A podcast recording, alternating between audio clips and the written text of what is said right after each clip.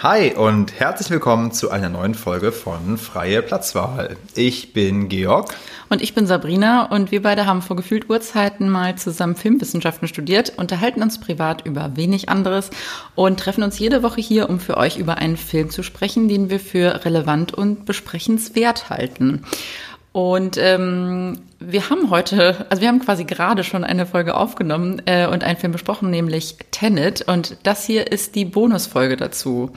Ähm, falls ihr keine Spoiler haben wollt und einfach nur sozusagen eine spoilerfreie Bewertung, dann klickt euch jetzt rüber zu Folge 11.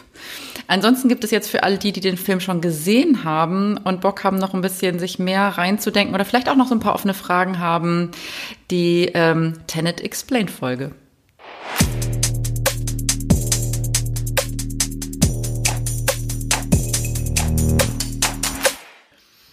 Ja, Tenet Explained, ähm, das ist eine tolle Folge, auch für mich, denn auch für mich ist es Tenet Explained, denn wenn ich ehrlich bin, habe ich tatsächlich ähm, nicht so viel verstanden oder noch einige Fragezeichen im Kopf. Naja, weil du aber auch erst gestern Nacht im Kino warst und kaum Ja, ich habe ihn auch erst gestern gesehen und trotzdem habe ich das Gefühl, ach, irgendwie, also irgendwie bin ich gerade sehr dankbar dafür, dass du dich ja schon ganz tief reingefräst hast und jetzt bestimmt viele Fragen beantworten kannst, die gerade in meinem Kopf sind. Ja, also ich hatte zumindest einen Tag mehr Zeit und ähm, ja, hoffe, dass ich alle deine und eure Fragen zur Genüge beantworten kann. Äh, kleiner Einschub, wenn ihr, wenn ich das nicht tue oder wenn noch Fragen offen bleiben, schreibt uns doch auch sehr gerne an äh, freiplatzballpodcast.gmail.com. Ähm, die Fragen ja, Also ich kann sie auch versuchen, sie zu beantworten, weil mir bekommt ihr aber wahrscheinlich nur, weiß ich gar nicht, weiß ich auch nicht zurück.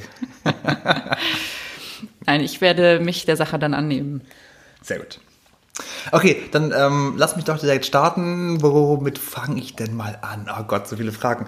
Ich glaube, die erste Frage könnte sein, ähm, okay, also wir haben es doch erstmal mit, nein, wir haben es nicht mit Zeitreisen zu tun, aber wir haben es mit äh, der Überlappung von verschiedenen Zeitebenen zu tun. Ähm, wie funktioniert denn Zeit in Tenet so ganz allgemein überhaupt? Naja, erstmal müsste ich vielleicht ein bisschen korrigieren. Eigentlich sind es ja nicht wirklich Zeitebenen, das sind ja nur die Personen, die sich sozusagen rückwärts und dann wieder vorwärts in der Zeit bewegen. Ja. Aber ähm, genau, das ist eine gute Frage, wie funktioniert Zeit? Denn da gibt's ja also ganz, ganz unterschiedliche Arten und Weisen, äh, wie Filme das Konzept für sich so definieren. Und wenn ich jetzt zum Beispiel an einen Film wie Butterfly Effect denke, ja. wo ja im Titel eigentlich schon drin steckt, äh, wenn ich die Vergangenheit verändere, dann ändert sich die Zukunft im Zweifelsfall eklatant. Mhm. Ähm, Chaos-Theorie, ja genau. Bitte? Chaos-Theorie. Chaos-Theorie. Dann ist dieser Film eigentlich das absolute Gegenteil davon. Der nämlich sagt, nee, es ist ein geschlossener Loop. Ich kann versuchen, äh, Einfluss zu nehmen auf die Geschehnisse in der Vergangenheit, aber es wird sich alles immer wieder so entfalten, wie es passiert ist. Ah, okay, genau. Okay, und auch deshalb Genau, es wird immer alles so passieren, wie es passiert ist, aber nur dadurch, dass ich versucht habe, die Dinge in der Vergangenheit zu beeinflussen, sind sie in der Vergangenheit so passiert, wie sie passiert sind. Genau, aber letztendlich kannst du als jemand, der sich rückwärts in der Zeit bewegt, auch wenn du denkst, und das ist ja etwas, was die was der Protagonist zum Beispiel am Anfang ja auch noch nicht verstanden hat und was wir ja zum Beispiel gemeinsam mit dem Protagonisten erst im Laufe des Films verstehen, am Anfang handelt er ja noch mit der Intention, etwas zu verändern. Also die Haupt, der Hauptantrieb ist ja zum Beispiel für ihn, äh, gut, haben wir in der Bewertung geredet, war nicht so richtig überzeugend vom Motiv, aber er versucht, Cat zu retten. Und das setzt ja ganz viel in Gang. Ja. Und also sie zu retten, ähm, bewegt ihn dazu, in die Vergangenheit zu reisen und ähm, er merkt, er muss dann aber feststellen, so wie der Zuschauer, die Zuschauerin auch, dass man die Vergangenheit nicht verändern kann. Es ist schon längst alles genauso passiert. Und ähm, das Einzige, was sich eigentlich dadurch verändert, äh, ist, dass man eine neue Perspektive auf die Geschehnisse bekommt. Mhm. Die Geschehnisse an sich bleiben aber ja, immer gleich. Das stimmt. Ah, okay. Ah. Und das ist im Grunde, also im Film äh, erklärt das Neil an einer Stelle, äh, das nennt sich Grandfather Paradox.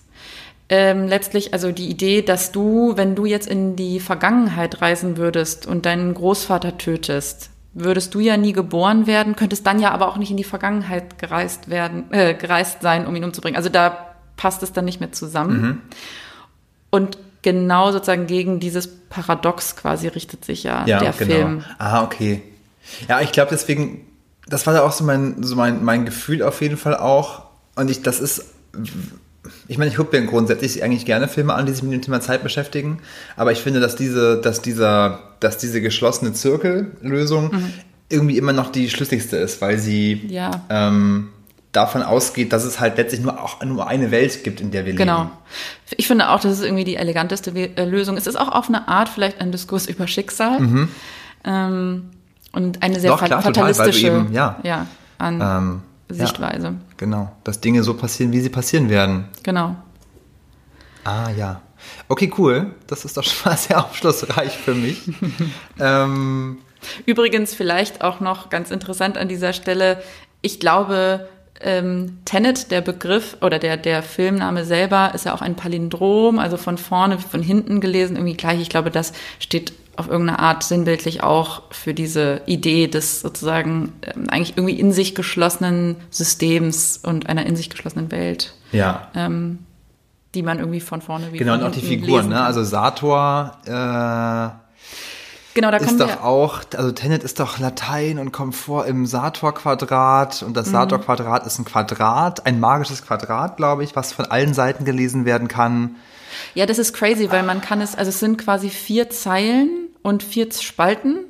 Ähm, ich glaube, Sator, Arepo, Tenet, Opera oder sowas. Nee, Arepo, Opera, Tenet oder irgendwie sowas. Das, googelt das mal. Äh, Sator, Quadrat, also Sator und Tenet, da merkt man schon, zentrale Begriffe dieses Films äh, kommen darin vor.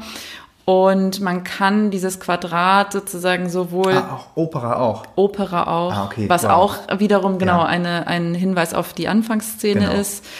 Ähm, da man kann dieses Quadrat, was im Übrigen, glaube ich, in der Antike auch viel, ähm, ich glaube auch aus, einer, aus einem Aberglauben heraus, ähm, obwohl die Übersetzung nicht ganz klar ist, weil ich glaube, der, Wort, das, der Begriff Arepo nicht übersetzt werden kann so richtig. Mhm googelt das lieber, bevor ich hier irgendwie Quatsch erzähle. Aber das ist spannend, weil tatsächlich dieses Quadrat, ähm, also der gesamte Satz ist ein Palindrom und lässt sich von vorne nach hinten lesen. Aber wenn man diese Wörter untereinander, ähm, die Buchstaben untereinander setzt in vier Zeilen, dann lässt sich auch jede Zeile, jede Spalte ähm, von vorne wie von hinten in alle Richtungen sozusagen liest es sich immer gleich. Ja. Ja. Das ist so ein bisschen. Okay, ja, ein bisschen wo wir gerade bei Namen sind. Mhm. Warum heißt denn der Protagonist nur der Protagonist? Boah, jetzt erwischte mich. Das ist ja gar nicht so eine. Das ist gar nicht so eine Wissensfrage. Das ist ja schon Interpretation. Äh, naja, also gut. Äh, eine vielleicht etwas, sage ich mal, äh, plotgetriebene Antwort kann ich geben es stellt sich ja letztlich raus, dass der Protagonist auf eine Art wirklich der Protagonist und der Strippenzieher ist, weil sich am Ende des Films herausstellt und er selber auch versteht, dass er sein eigener Auftraggeber ist.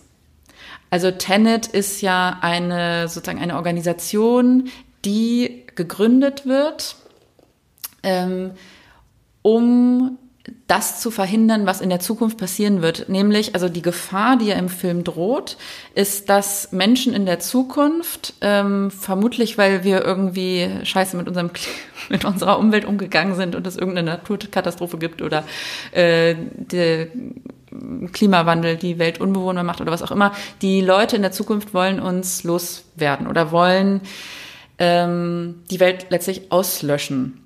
Und es gibt sozusagen, um das zu tun, eine, eine Wissenschaftlerin aus der Zukunft hat ein, äh, ein Algorithmus entwickelt, ähm, der das letztlich irgendwie vermag. Und sie hat aber, damit das niemals in die falschen Hände gerät, hat sie diesen Algorithmus irgendwie gespalten in verschiedene Teile und die sozusagen invertiert mit dieser Technik des sozusagen in der Zeit zurückreisens und sozusagen in die Vergangenheit geschickt und versteckt. So. Und äh, Sator ist wiederum, äh, also wenn es mal jetzt in Gut und Böse aufteilt, dann ist Sator sozusagen von den Bösen aus der Zukunft beauftragt, äh, diese Teile zu finden, den Algorithmus zusammenzusetzen, damit sie die Welt zerstören können. Und das will der Protagonist verhindern. Ähm, genau, und äh, er wird äh, am Anfang des Films ja sozusagen äh, recruited von dieser Organisation Tenet, um, ja, um die Welt zu retten Es stellt sich aber hinterher eben raus, dass er selber äh, sozusagen noch weiter zurück, also reisen wird und diese, diese Organisation selber gründet. Ähm, genau, also er ist quasi der Strippenzieher und somit äh, passt, also er ist der Protagonist, weil er sozusagen die gesamte Handlung eigentlich so ein bisschen äh, in ähm, Motion setzt. Aber hast du vielleicht noch eine andere, weniger Plot- oder getriebene oder technische? Naja, ich hatte mir halt überlegt, dass, wenn wir sagen, es geht um Schicksal und es geht um irgendwie eine Art von einer Reise und auch eine Erkenntnisreise, die der, die der ähm, Haupt, die die Hauptfigur durchmacht, dann ist für mich eigentlich der Protagonist ist wie so eine Art, ich sag mal, wie so eine Art Platzhalter, also wie so eine Art Überbau für jeden, der in irgendeiner Form eine Erkenntnisreise durchmacht. Und mhm. ihm bewusst keinen Namen zu geben, ist halt eine Entscheidung zu sagen, okay, das betrifft irgendwie dieser Mechanismus, uns durch eine Welt zu bewegen und Dinge herauszufinden über uns. Die betrifft uns alle und letztlich kann man jede, jeder Zuschauer kann sich dort einsetzen. Ähm, da fällt mir noch ein Joseph Campbell Heldenreise, das ist irgendwie, finde ich, auch sehr verwandt damit. Also das war irgendwie so eher so ein philosophischer Überbau, den ich da im Kopf hatte. Mhm. Ja, aber sicherlich auch genauso richtig. Ähm, sagt mir doch mal, jetzt haben wir ja so ein bisschen über das ganze Zeitthema gesprochen. Wie ist das dann mit diesem ganzen invertiert, nicht invertiert? Also warum kann man sich dann zum Beispiel in der Zeit invertiert bewegen und auch nicht invertiert bewegen? Und das irgendwie auch sozusagen nacheinander. Also das ja. habe ich irgendwie auch nicht, also da habe ich die Regel nicht ganz verstanden. Ja, genau. Also letztlich ähm, muss man, um sich in der Zeit zurückzubewegen. Also es gibt keine Zeitsprünge, die man machen kann. Sprich, wenn du jetzt ähm, irgendwie gestern Abend oder gestern Mittag ähm, Mittagessen warst und du möchtest gerne sozusagen zu der Zeit zurück und das ist jetzt einen Tag her, dann kannst du dich invertieren und ja. ähm, sozusagen dich rückwärts in der Zeit bewegen an den Tag von gestern. Du, das wird dich aber einen Tag Zeit auch kosten. Du wirst einen Tag älter geworden sein. Wie nervig. Das heißt, deswegen reisen die ja auch immer so, so lange. Also man sieht ja auch, wenn sie zum Beispiel an den Ort zurückgehen, ähm, wo sie in den Flughafen eingebrochen sind, dann sind die erstmal lange unterwegs, weil sie müssen sich erstmal wow, mehrere krass. Tage zurückbewegen. Ja, voll gut, überhaupt gar nicht gecheckt. Also ich glaube, die gesamte Handlung ist eigentlich sind nur zehn Tage oder so. Mhm. Und sie bewegen sich eben in der Zeit vor und zurück.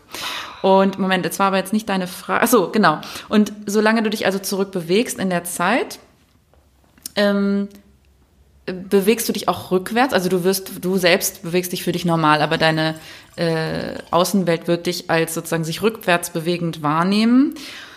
Es gibt dann aber Turnstiles, wie sie heißen, ähm, also wie so Kabinen, äh, wie zum Beispiel eben in diesem Freeport am Flughafen, ähm, wo du sozusagen reingehen kannst, auf der anderen Seite rauskommst und dann bist du am gleichen Zeitpunkt sozusagen, existierst du, aber du bewegst dich jetzt mit der Zeit wieder vorwärts. Und wer hat diese Turnstiles gebaut?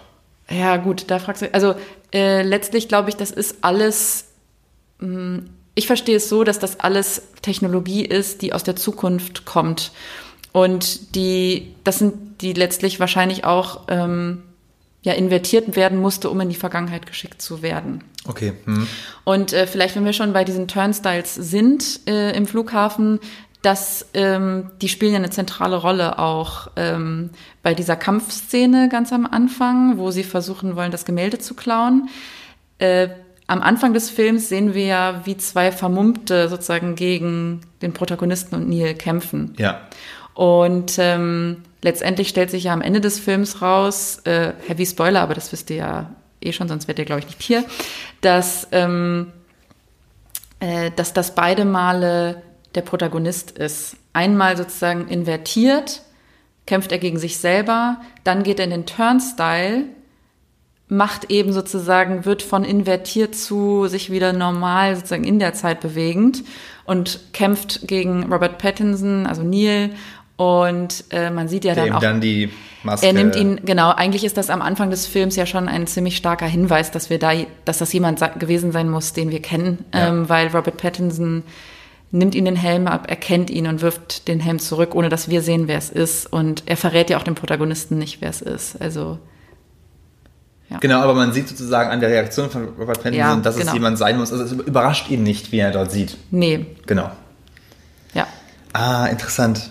Was hat es denn mit den Sauerstoffmasken auf sich? Also warum Ah, haben, haben die manchmal Masken an und warum nicht? Genau, weil wenn man sich invertiert, also sozusagen rückwärts bewegt, so die Erklärung, dann atmet man ja, wenn man sozusagen alles rückwärts denkt, keinen Sauerstoff ein und ähm, äh, was, wie heißt das, was man ausatmet? Kohlen, Dioxid? Kohlendioxid aus, sondern man würde sozusagen Kohlendioxid einatmen und Sauerstoff ausatmen und dann würde man sterben.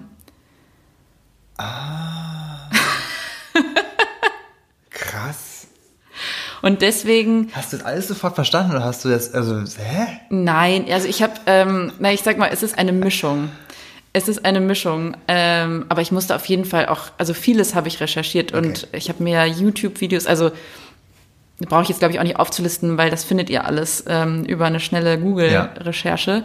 Ähm, genau, aber ähm, das wird sogar glaube ich auch im Film erklärt. Also das ist nicht mal so, das muss man eigentlich nicht mal recherchieren. Also sie, genau, und du brauchst sie aber, wenn du dich rückwärts bewegst, ähm, brauchst du die Masken. Und wenn du dich vorwärts bewegst, ähm, nachdem du in so einer Turnstile warst, äh, bewegst du dich ja wieder sozusagen normal und nicht rückwärts. Und deswegen brauchst du dann die Masken nicht mehr. Okay. Ja, aber das musste ich zum Beispiel erst checken. Ähm, das habe ich im Film nämlich nicht verstanden, wie es sein kann, dass man immer noch in der Vergangenheit ist und aber nicht invertiert. Ja. Und ähm, sozusagen da ist aber, da ist sozusagen, da sind diese Turnstiles, also diese Kabinen sind da eben der Ja. Ähm, Ja. entscheidende Ja. Punkt.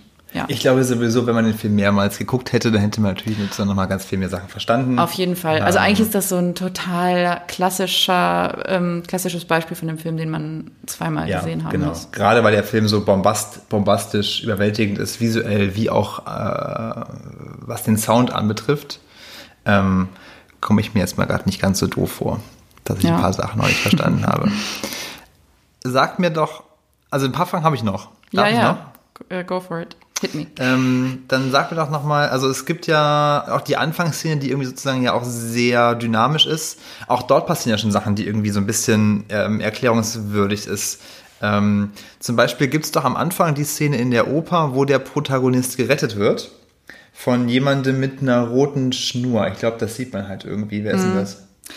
Äh, naja, also genau, man erkennt ja daran, dass ich glaube, der entscheidende, ähm, der Schlüsselmoment ist so, wo äh, er, also der Protagonist, glaube ich, irgendwie auf dem Boden liegt und er sieht, wie eine Kugel quasi rückwärts aus, den, aus der Sitzreihe rausfliegt und damit kündigt sich ja, glaube ich, dann sozusagen seinen Retter eigentlich an, der am Ende, wissen wir das, äh, Neil ist, weil die rote Schnur sozusagen, die kommt dann am Ende des Films wieder.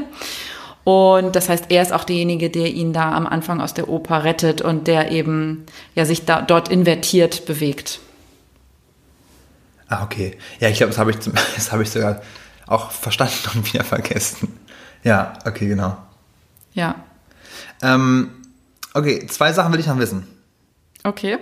Erstens, Cat soll doch an der Schusswunde sterben und kann angeblich nicht gerettet werden.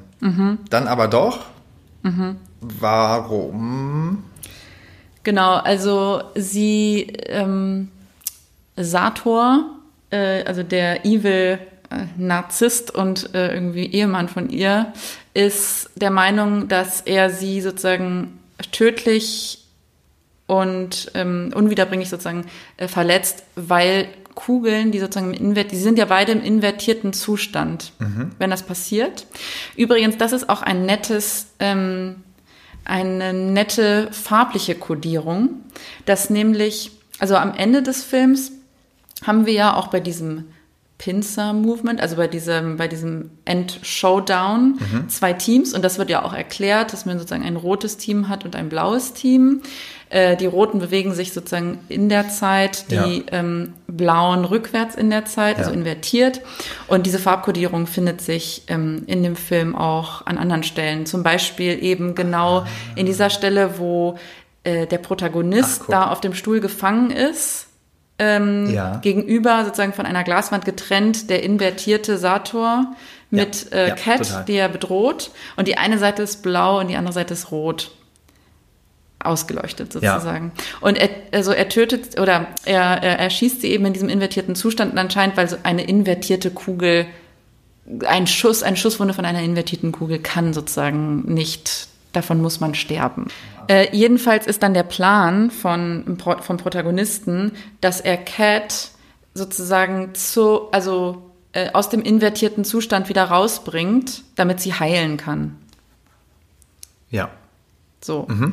Und deswegen reisen sie ja dann sozusagen oder invertieren sie, bewegen sich zurück in der Zeit um einige Tage zurück zu dem Moment, wo sie in diesen Freeport einbrechen. Okay, Weil klar. er weiß, dass es dort diese, ich habe es eben schon, ange, äh, schon einmal erwähnt, diese Turnstiles gibt. Und er muss sie eben einmal dadurch bewegen, um, um, sie, um sie zu retten. Aha. Ja. mhm. Krass. Genau. Okay, und dann vielleicht noch zum Abschluss der Klassiker. Wie ist denn das Ende zu verstehen? Ja, also äh, das Ende ist, gut, wo setze ich da an?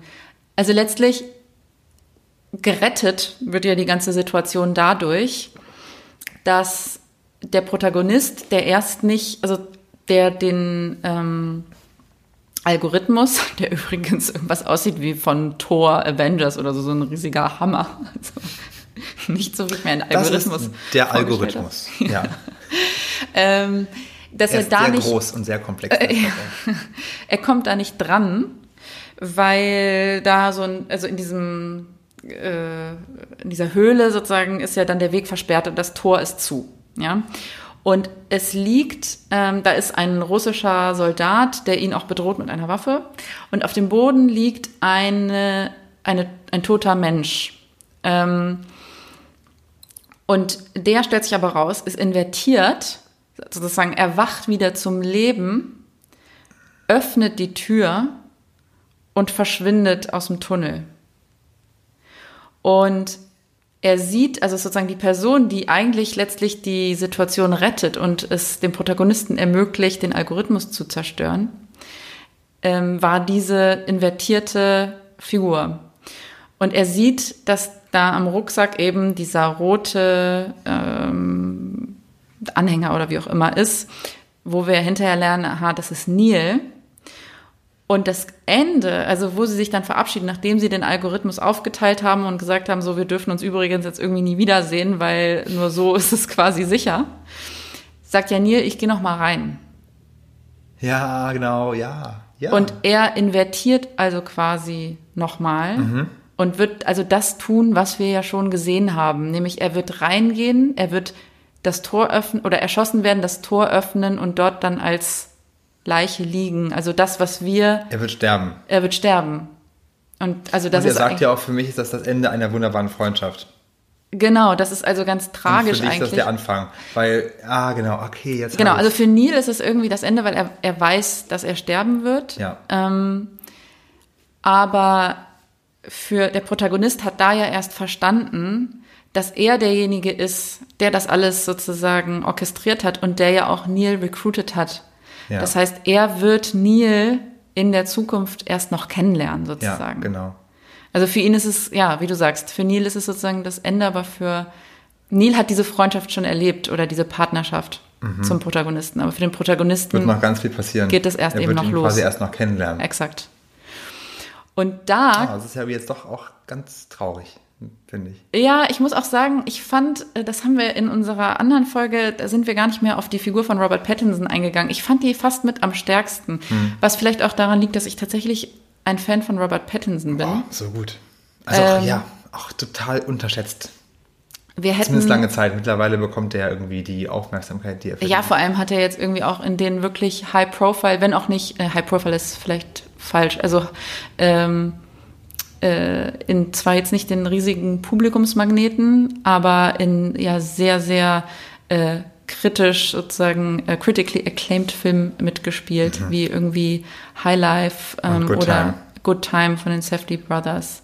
Ähm, ja, also wahnsinnig äh, guter Schauspieler und irgendwie hat er auch der Rolle etwas gegeben, weil auch sein, auch Neil ist eine etwas irgendwie unterentwickelte äh, Figur, wie wir ja äh, auch bei den anderen schon festgestellt haben. Ähm, aber er bringt irgendwie der Rolle, finde ich, er gibt der Rolle noch was, was darüber hinausgeht. Und ähm, deswegen ja schon auch ein tragisches Ende. Also fand ich, das fand ich gut, gut gemacht. Und ähm, noch eine, und da bin ich da bin ich nicht selber drauf gekommen, das muss ich direkt vorausschicken. Äh, es gibt aber eine Theorie, die mir begegnet ist. Und zwar, dass Neil der kleine Sohn von Cat ist. Also Okay. es gibt eine kleine Ähnlichkeit, also die Haare, blablabla. Ja. ähm, aber äh, Neil wusste irgendwie auch genau, wann äh, Cat mit ihrem Sohn in Vietnam war und erklärt nicht, woher das weiß. Das heißt, Neil wäre dann der und Neil Sohn, ist ja auch jemand aus der Zukunft. Also wir Neil wissen wäre ja, also der Sohn des Bösewichts. das wäre dann noch die zweite sozusagen äh, Zusatzinformation dann klar oder Schlussfolgerung daraus, ja. Genau. Ja, lässt der Film bestimmt zu. Ich glaube, das ist auch so ein Klassiker, dieses Motiv von Ja. jemand ist dann der, das Kind dessen, den man in der Vergangenheit sieht. Ja, und wir wissen ja auch, also dann ganz am Ende sehen wir ja sogar auch noch, wie der Protagonist äh, Priya aus dem Verkehr zieht, um Cat zu retten. Aus dem Verkehr zieht auch schön. Oh Gott, ich habe lauter so komische Redewendungen heute drauf. Erstmal Actionstreifen aus Ja, dem ja. Verkehr ziehen. Also er ich rede wie so ein ermordet 55 sie. Jahre alter Mann. Ja, er erschießt sie. naja, weil sonst sie sozusagen äh, Cat irgend, äh, sie hätte Ja. ja. sonst Cat ermorden lassen. Ja. Und ähm, Nee, klar, vielleicht rettet er damit ja auch Das Kind. Neil und das Neil. Kind. Und damit sozusagen alles, was danach passiert. Ha. Das ist doch ein schöner Abschluss. Ja, wobei, also jetzt, du willst, ich weiß, du willst zum Ende kommen. Ich habe aber tatsächlich, ähm, ich habe so ein paar Fragen, die, glaube ich, nicht beantwortet werden können Ja, dann her damit. und die mich irgendwie immer noch beschäftigen. Und zwar, was, also eine Sache, die mich extrem stört, ist, wenn ja, wenn wir sozusagen die Prämisse akzeptieren oder die Art des Films mit Zeit und Zeitreisen umzugehen, nämlich dass du nichts beeinflussen kannst. Also, oder dass alles immer schon sozusagen vorherbestimmt ist. Was, was erhoffen sich denn die Leute aus der Zukunft von dem, was sie davor haben? Ist nicht sozusagen dieser, die ganze Ausgangsidee vom Plot dann hinfällig? Also er erklärt es Ja. an einer Stelle ja auch, aber es reicht mir irgendwie dann nicht. Naja, jetzt hast du ja vorhin gesagt, du hast Fragen, die vielleicht gar nicht so einfach zu beantworten sind. Ich glaube, die Frage ist ganz einfach zu beantworten. Das klingt für mich nach einem ganz klassischen Logisch äh, Logikfehler. Also wenn ihr da irgendwie eine bessere Antwort drauf habt, dann ähm, schreibt uns gerne. Aber also sehe ich auch so. Ich sehe da nicht so richtig einen, einen Ausweg Nee, aus dieser nee, tatsächlich nicht. Bredouille. Ähm, und die andere Sache, die mich ehrlich gesagt extrem gestört hat, warum, wobei ich gerade überlege, ob ich mir sie selber beantworte, warum sollte so klar sein, wo und wann sich ähm, Sator umbringen will? Irgendwie ist direkt so, ja, ja, in Vietnam, das war der schönste Moment seines Lebens. Ja. Ähm, und Das- was wäre, also, was Ich, wär nee, ich frage mich gerade, ob das auch irgendwie wieder mit Neil zusammenhängt oder mit irgendwas, was man dann doch schon weiß. Aber nee, ich glaube nicht. Ich glaube tatsächlich, dass sie das. An irgendeiner Stelle muss ja dann jemand drauf gekommen sein, dass er das dort macht. Und ich finde die Sicherheit, mit der sie sich dann, ja, das wird auf jeden Fall auf dem Boot sein. Jetzt machen wir uns genau dorthin auf den Weg. Und ähm, das erscheint Ja, mir doch glaube, ein sehr glücklicher Zufall. das immer zeigt, ist, dass man sich mit solchen Filmen super gerne beschäftigen kann und sollte und das ganz viel Spaß macht, man aber immer auch Gefahr läuft, auf Dinge zu stoßen, die einfach inkonsistent sind oder wo in irgendeiner Form getrickst wurde, ähm, weil natürlich das Konzept des Zeitreisens letztlich nicht aufgehen kann.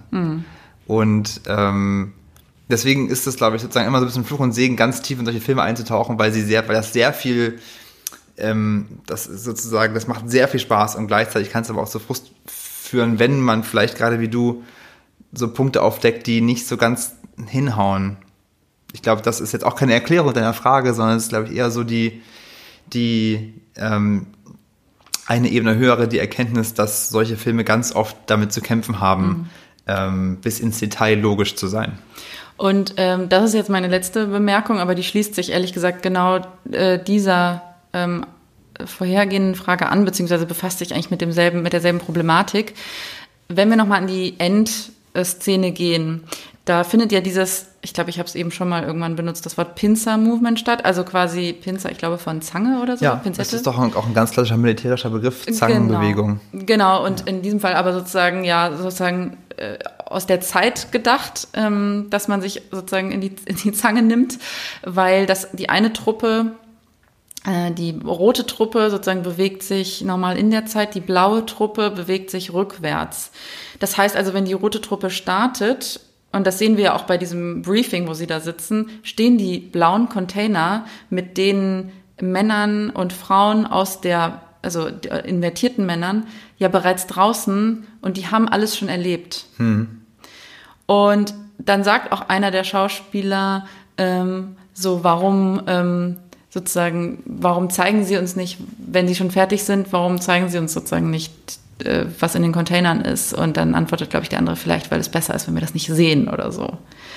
Ähm, ja, ist auch so ein bisschen. Äh, das ist ja, so, äh, ja, aber wenn es doch irgendwie egal ist, ja, was sie denn erzählen, weil es eh keinen Einfluss nimmt, äh, genau. weil es eh alles so passieren wird, wie es eben passiert, dann können sie die doch auch sehen. Genau. Und ja, treffen. Ja. Ja, also da gibt es doch meines Erachtens irgendwie immer mal wieder so ja. ein bisschen. Ich glaube, es ist auch spannend, den Film dann doch nochmal mehrfach zu gucken und auch genau solche Sachen nochmal aufzudecken. Jetzt mhm. habe ich gerade gesagt, die sind frustrierend, aber irgendwie ja auch.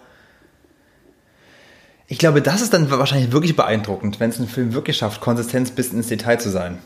Ich glaube, ja. das ist eine wirkliche, das ist eine wirkliche Leistung, das mhm, zu schaffen. Und man merkt es ja daran, ähm, wie schwer es ist, weil sicherlich gerade, gerade in diesem Film ähm, das ist ja das Herzstück dessen. Wie funktioniert die Logik, ähm, wie mit Zeit umgegangen wird? Und da ist sicherlich ja unfassbar viel Drehbucharbeit reingegangen, von wahrscheinlich sehr vielen Leuten. Ähm, und trotzdem schafft es dann so ein Film nicht komplett konsistent zu sein. Vermutlich unmöglich. Aber ich bin gespannt, wenn irgendjemand von den Leuten, die zuhören, äh, einen Film kennt, der ist wirklich sehr schlüssig aufbereitet, bin ich sehr gespannt darauf zu erfahren, welcher es ist. Genau. Ja, ansonsten, wenn du keine Fragen mehr hast, sind wir auch mit unserer Explained, Tenet Explained Folge am Ende. Ja, wir hoffen, es hat euch Spaß gemacht. Ähm, es sind nicht allzu viele Fragen offen geblieben. Und wir freuen uns, wenn ihr nächste Woche wieder einschaltet. Ganz genau. Bis dahin, macht's gut. Ciao. Ciao.